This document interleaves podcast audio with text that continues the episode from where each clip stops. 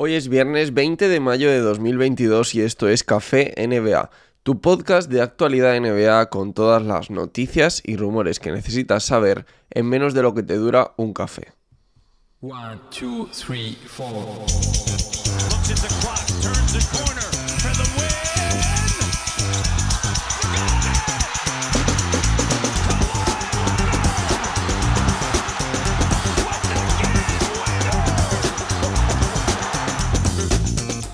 Y continúan las buenas noticias para la NBA en lo que a audiencias se refiere. El primer partido de las finales de la conferencia este entre Boston Celtics y Miami Heat promedió 6 millones de espectadores con un pico de 7 millones de espectadores, lo que le convierte en el primer partido de unas finales de conferencia este más vistos desde el 2018, con un incremento del 13% con respecto a la pasada temporada.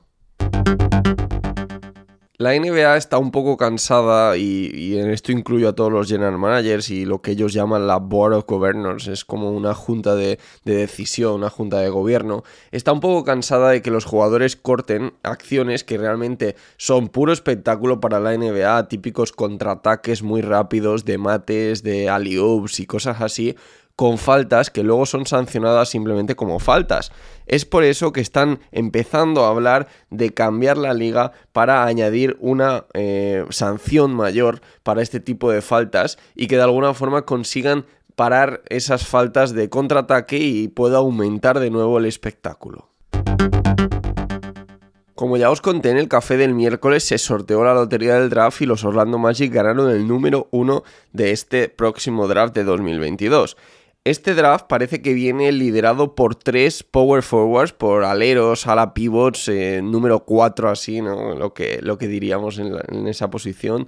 Son jugadores altos que pueden jugar por fuera y también por dentro. Y además de que hay este trío de favoritos para el número 1, Jabari Smith, Chet Holmgren y Paolo Banchero. Parece que los Orlando Magic, según Woj, se habrían decidido ya por reducir la lista a tan solo dos, Jabari Smith y Chet Holmgren.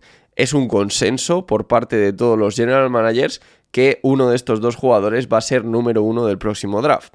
Además, en medio de todo esto hemos conocido que el año pasado los Oklahoma City Thunder intentaron moverse a la primera posición del draft para conseguir elegir a Evan Mobley. Era su objetivo en esa primera elección del draft. Finalmente sabemos que no pudieron subir y bueno, el resto es historia. Está triunfando los Cleveland Cavaliers.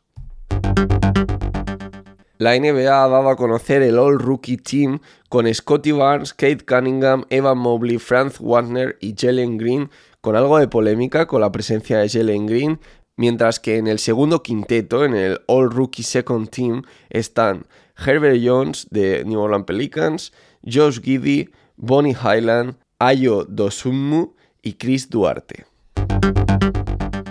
Los Minnesota Timberwolves están buscando a un presidente de operaciones de baloncesto, algo así como un director deportivo del fútbol, ¿no? El que se encargue de los fichajes y demás, como si fuera una figura algo por debajo del general manager, pero todo lo encargado de la planificación deportiva. Hay muchas franquicias que ya lo tienen, por ejemplo, los Toronto Raptors tienen así a Masai Ujiri, y precisamente Masai Ujiri es uno de los candidatos de los Timberwolves. Yo creo que se pueden olvidar, si no se ha movido a otros equipos, no se va a mover a los Minnesota Timberwolves. Y también se habla de Sam Presti, de Bob Meyers, y adicionalmente se está hablando de Tim Connelly como la mejor opción, la opción más probable por salarialmente y por las posibilidades de sacarle de su contrato actual.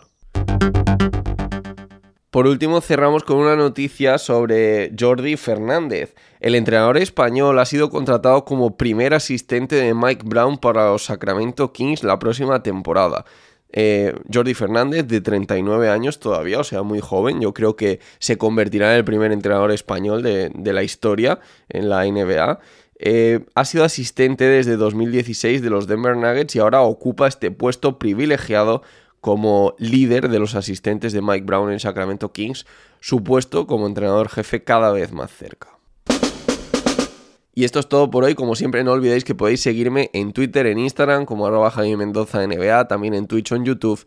Y que podéis dejar un me gusta en señal de apoyo en este episodio si lo estáis escuchando en iVoox. Una review de 5 estrellas tanto en iTunes como en Spotify. Nos vemos el próximo lunes. Pasad un buen fin de semana.